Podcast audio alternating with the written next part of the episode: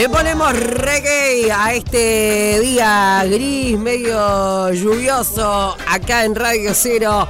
Otra tarde negra. Bienvenido, Diego, querido. Don Goye, por acá, por Radio Cero. Bueno, ya la gente lo viene escuchando hace meses. Pero bueno, es una alegría inmensa tenerte Ah, por acá. La alegría es mía, eh, agradecerles a todos de corazón de que estén pasando música reggae, música consciente, música de, como la llamo yo, del alma, del amor. Y nada, iluminar así con esa música es. Nada, yo estoy feliz de la vida de estar acá. Otra, otra vez, porque ya habíamos, ya habíamos charlado unas cuantas veces. Obvio, algunas cuantas veces antes. Con, Kimia Namokili. Obvio, obvio. Eh, bueno, el reggae, que sin lugar a dudas yo creo que no puede escuchar, un- no va a suceder, ¿no? Porque el reggae justamente es amor, paz, ¿no? Pero creo que vos podés escuchar o no prestarle atención a la letra y que diga cualquier desastre, ¿no?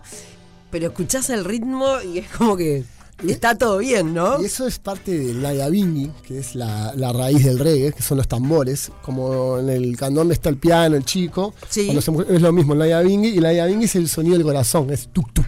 Tuk tuk. Entonces por eso dicen que el reggae vibra adentro y vibra como un corazón. Ah, mirá, siempre poco se de- aprende un poco algo. historia del reggae. Que me encanta, me divino. encanta. Eh, ¿Fuiste a Jamaica? No, no fui a Jamaica. Es un debe que tengo, pero bueno, ya se, ya se va a dar. Fui a, fui a Punta Cana. Claro, claro, claro, claro. Yo tampoco, pero nada, debe ser un viaje Sí, eh, alucinante. Estuve mil veces, incluso con la Casa del Rey, con, con Sergio, que es eh, mi manager. eh, él fue y yo estuve re a punto de ir siempre, pero siempre por una cosa u otra se pinchó. Así que bueno. Bueno, Ya este, por suerte ya, ya, ya se va a dar. Claro, hoy por hoy la gente va a Jamaica y se mete dentro de un all inclusive y bueno, Claro, eso no, tiene es nada. Jamaica. No, hay que ir a Trench Down Rock, a todos los lugares donde estuvo Marley, donde, se, donde nace el, el verdadero reggae. Incluso cuando fue la Casa del Reggae, que fue con mucha gente de Uruguay, el loco es un capo, organizó toda una, una excursión y lo llevó por todos lados, terminó tocando con, con- con los jamaiquinos, con los rastas, con- fue al under, onda, realmente Claro, claro. curtieron la isla, de Yo, verdad. yo tengo una amiga que amo, que aprovecho y le mando un beso a Juji, Fabini, y se la fue- conozco, la Juji. ¿La conoces a claro, Juji vos también? Al, al esposo también lo conozco. Qué grande, bajista- Bob. Gran bajista. a Marcelo, pero Sí. está Bob, este, decimos Bob. Eh, y bueno, me acuerdo que, que Juja se fue de mochilera a Jamaica Qué genio. hace mucho tiempo atrás. Y no me acuerdo ni cuánto estuvo, pero era un viaje Qué alucinante, ¿no? Es que yo salgo, es, es algo que lo voy a hacer. Es- está en el DB. Claro, claro, claro que sí. Bueno, ¿y cómo llega tu, tu, tu conexión a, a- a la música y al reggae particularmente? Y mi vieja me regaló a los 15 años eh, The British of the Legend de le- los Wailers. Que era- es un disco de sub ska, no es nada que ver a lo de ahora de Marley. Eh, a, lo de, a lo de los 70. Sí. En realidad es como un disco de los 60 por ahí y es como todo ¿Y ska. ¿A tu madre le gustaba el reggae? No, pero No, me lo pintó. compró se- y ta, yo me enamoré y a partir de ahí empecé a escuchar. Incluso escuché Marley un par de discos y después me enamoré de otro tipo de reggae, no el de Marley, un, un reggae más de protesta, un reggae más, eh, más under, como quien, como quien dice, Barney Spear, eh, Peter Tosh. eh, Habla más, eh, Más cerquita. hacia el medio del micro. Ahí va. Perdón. perdón, estamos en vivo. Radio en vivo. Así es. Eh, y bueno, entonces este, empecé a, a- con todas esas bandas que, que- que tienen muchos, muchas letras lindas, muchas letras este, de protesta. De, si bien hablan de- desde el lado del amor, pero de protesta, así que está copadísimo. Claro, quizá para el común de la gente que no curte el reggae, Eh, claro. bueno, está Marley es lo que conocemos todos. fue el que llevó el, el reggae al mundo, ¿no? En realidad, todo el mundo conoce el reggae, eh, o los que amamos el género en sí. Siempre se comienza por Marley, casi siempre. Y, o si no, Alfa Blondie, que también. También. Coco y Rock, tema que voy a hacer eh, en breve. Qué lindo. estamos, eh, sí, eh, estamos con el Costa Reggae a full. Sí, Eh, este sábado toca. no, se canceló. Va a ser el sábado Ah, 12, el por, 12. por el tema de la De tormenta. la tormenta. Este, y nada, es- invitarlos a todos. Es la fiesta más grande del Uruguay de reggae, donde están siempre las, la- las bandas que, que- que- que- incluso este, este año se, eh, se formó la Federación Uruguaya de Reggae, donde se eligieron dos bandas ahí. Y, nada, va a ser un show divino, música en vivo, apto para todo público. Comienza a las 19 y, y bueno, están las mejores bandas, y, hay otras que no pueden estar obviamente por, la cantidad de, bandas que, se pueden en, una noche, pero bueno, va a estar precioso, así que nada, los esperamos porque es un show divino, divino, que se hace a mucho pulmón. 12 de febrero entonces, Sábado 12 de febrero. 12 en el Parque Roosevelt. En el, ruedo, del, en el Parque Roosevelt. Entrada gratuita, para, apto para todo público. Ah, entrada gratuita, es verdad. Es gratuito y, es al aire libre, que eso está bueno recordar en estos momentos que está complicado, este, es al aire libre, por lo que es gigante el espacio, va a haber espacio, jardín cerveceros, comidas. Es, realmente una fiesta, se esperan muchísimas personas por lo que está. Este, los esperamos porque es una fiesta, es la fiesta más grande que tiene Uruguay en el reggae. Qué lindo, qué lindo, me encanta. Bueno, entonces, ahí fue tu primera conexión con el, con, el reggae, bueno, como, como adolescente. Exacto, ¿no? Y cuando llega eh, el reggae para vos ponerte a tocar? Bueno, en realidad por Mandrake Wolf. Eh, fue mi profesor allá en Shangri-La, eh, fue mi profe y siempre me resonaba porque no estudiaba. Venía con canciones y lo que quería hacer era, era componer. Yo no quería estudiar, porque estaba, era fácil. sabiendo cinco o seis acordes ya puedes componer reggae, pues chaca, chaca. Entonces yo le llegaba y le decía, mirame esta, mirame esta, ayúdame a poner algo, ayúdame y, y lo enloquecía aquel. Este, incluso cuando hace el show en vivo en, en el Tincal, Mandrake en el Tincal, este, siempre cuenta esa historia y la hace, lo hace, viste que Mandrake tiene una. Es muy gracioso. es, un fenómeno. Y siempre cuenta esa historia, la hace muy chistosa y siempre me lo recuerda eso. Este, no me puedo imaginar al Mandrake eh, en plan profe puteando a alguien. No, se, reía. Aparte, llegabas a la, a la, clase, estaba escuchando música con la tele prendida y estudiando. No sabes qué. No sabía qué, estás haciendo. loco. Haciendo a las tres.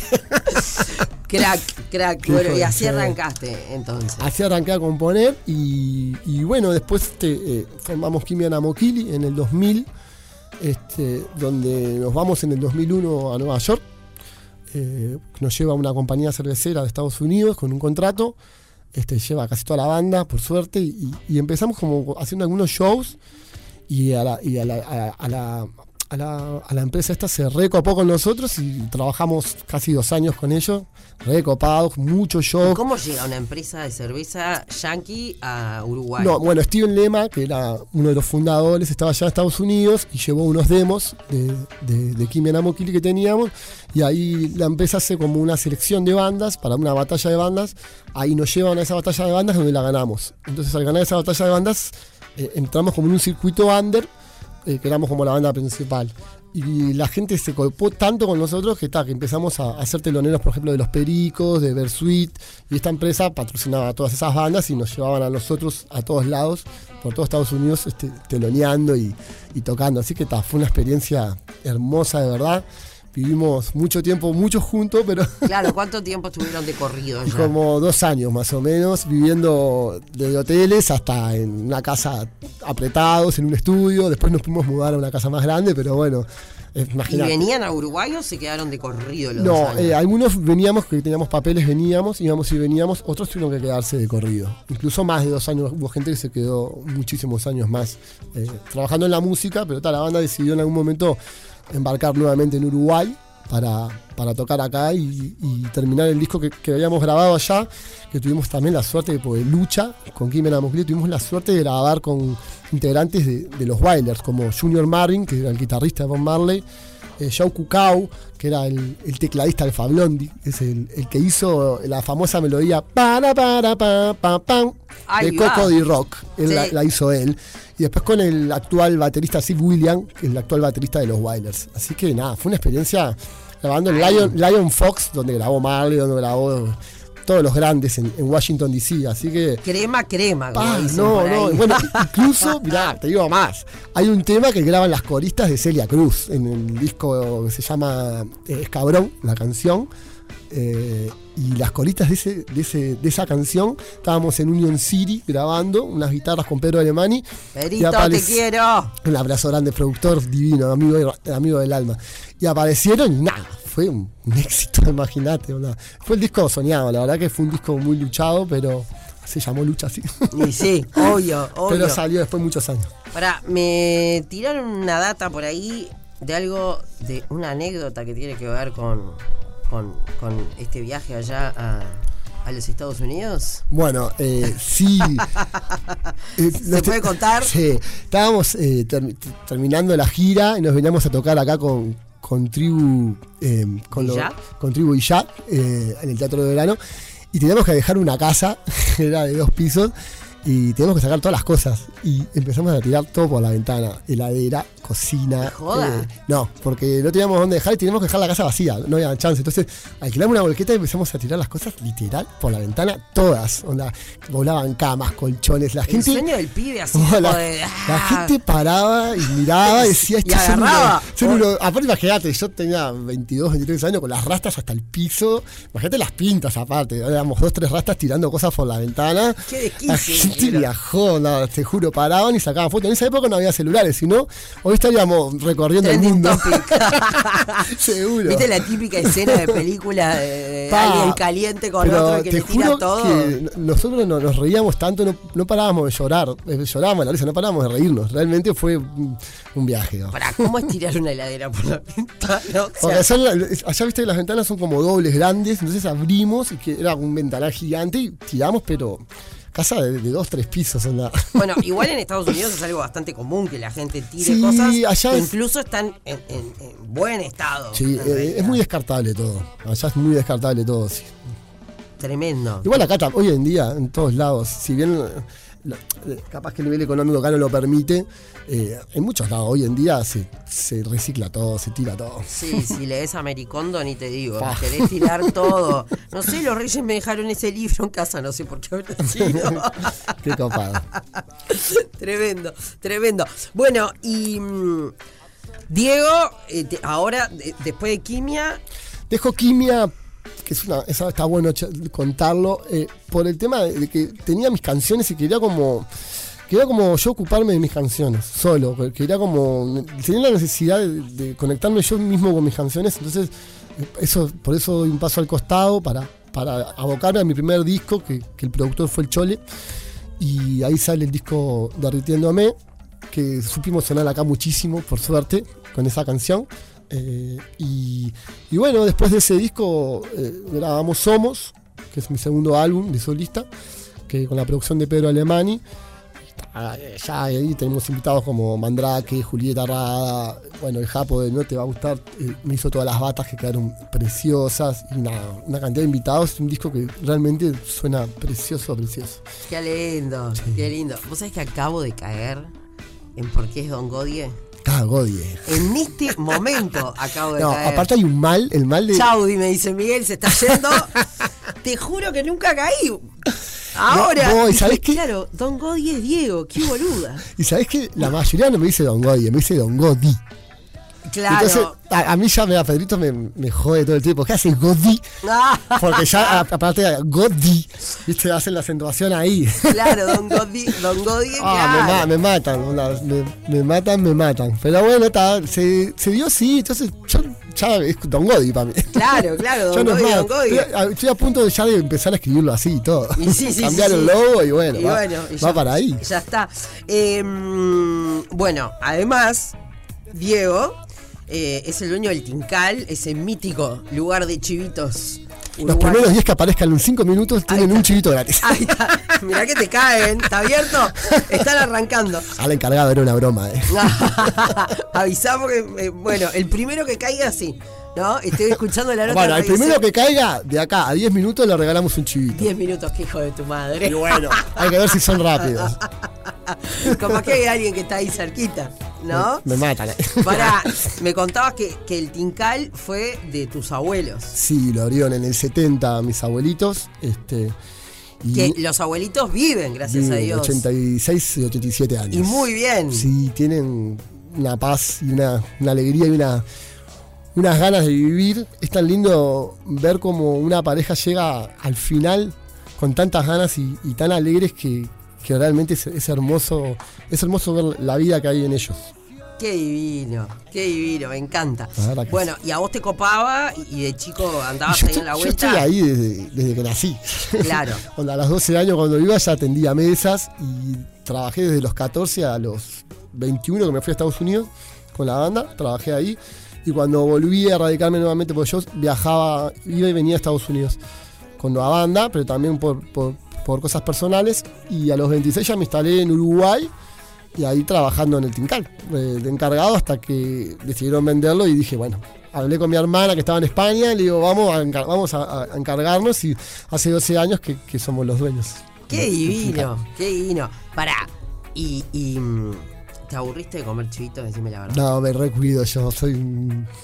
No, como un chivito una vez por mes. un- Sí, sí, sí, si- todo fit. Si no, no, no, estoy, no, no, claro. No, claro. Aparte me, me dieron todos mal los valores ya hace un par de años y, y como que empecé una dieta y después me colgué tanto que la adquirí para todos los días de la vida, entonces intento cuidarme bastante.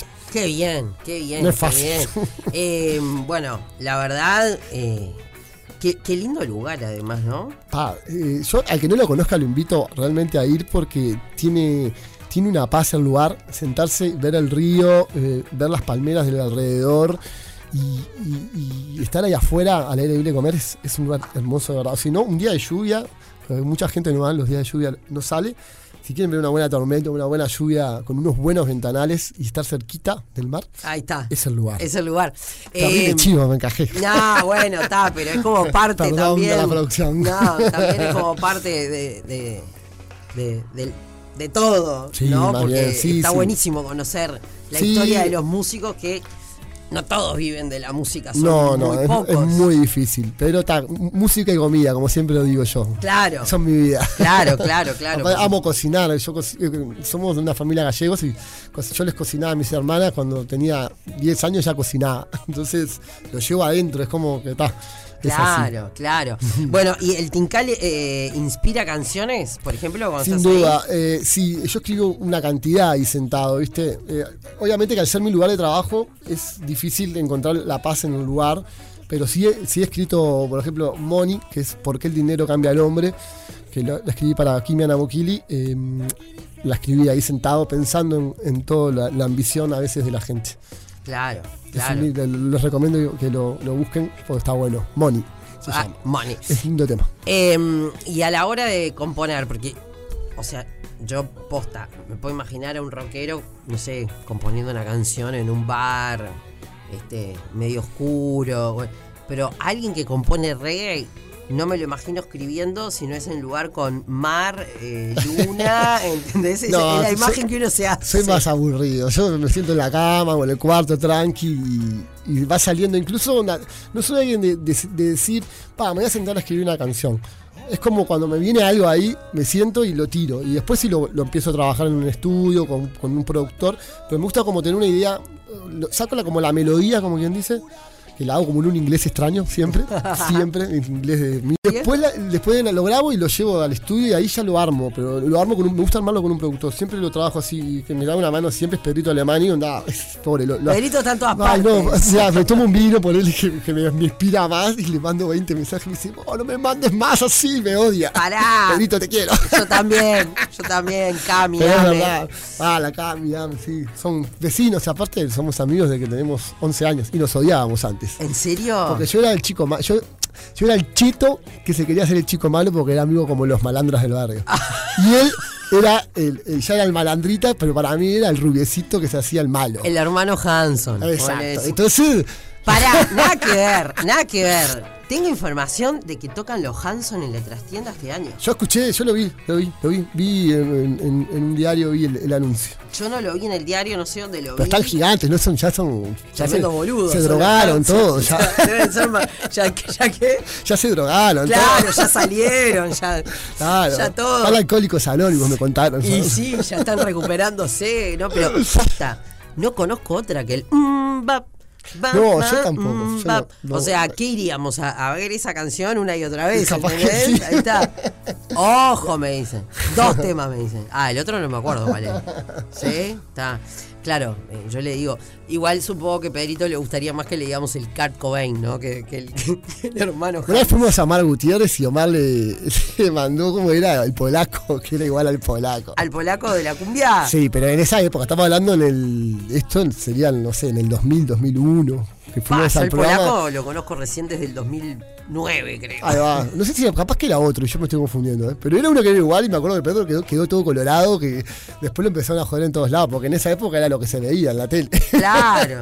Deja de llorar, Claro. deja de sufrir, que ya no puedo. Está lindo, pa- está lindo pa' aquello, decía, ¿no? Mirá, hoy, justo hoy el día. Traiga- traigan sólido, decía, decía Omar. Qué grande, Omar. genio. Mm, Años este, trabajando juntos por los mismos por los mismos pasillos. Qué lindo. Eh, y siempre crack, siempre ahí este, dando algún mensajito de aliento cuando pasaba algo.